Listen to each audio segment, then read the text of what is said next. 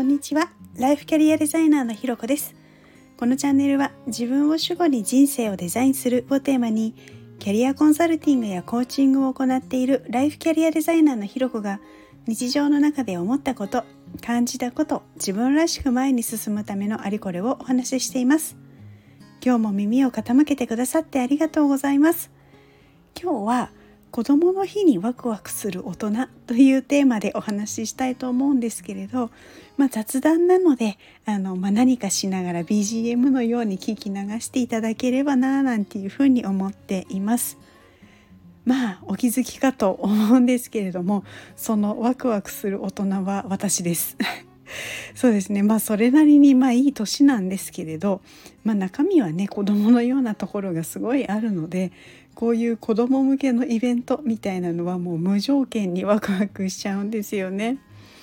で昔はこう5月5日って男の子の日としてお祝いをしていた時期があったかなと思うんですけど、まあ、最近はねそういうのあんまり関係なくなってきたななんていうのも感じるんですけれどこう私たちはですねあの、ま、女の子の、ま、姉妹だったのでこう5月の5月の5日、ま、5月5日子どもの日に何をすることもなく育ってたんですよね。で、ま、仕事でこう子どもたちと関わる仕事をしていたりとか、ま、友達の話を聞いていたりすると、ま、徐々に、ま、その子ども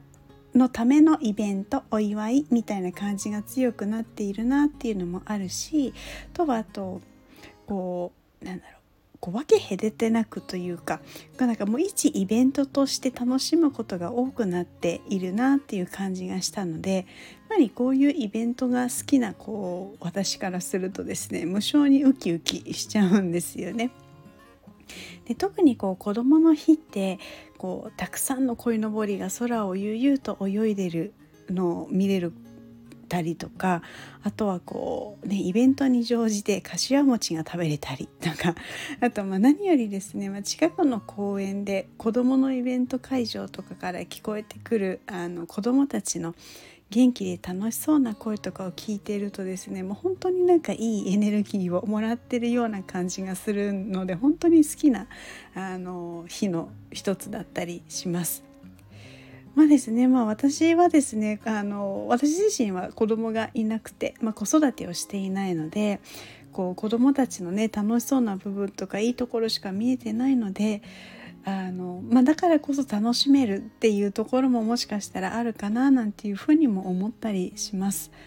本当ねその裏にあるお母さんお父さんねお家の方の大変さっていうのはもう本当きっと想像以上だろうなっていうことは本当常日頃思っているんですけれど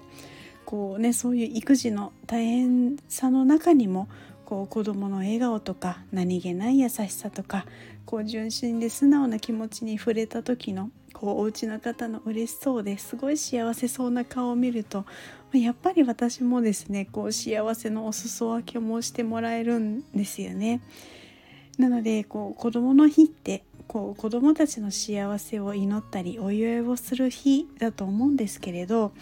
それをですねずっと守って支えて365日24時間体制で気を張っているこう頑張っているお家の方にもこう感謝やリスペクトをするこうお祝いしたい気持ちでいっぱいな気持ちになる日でもあったりします。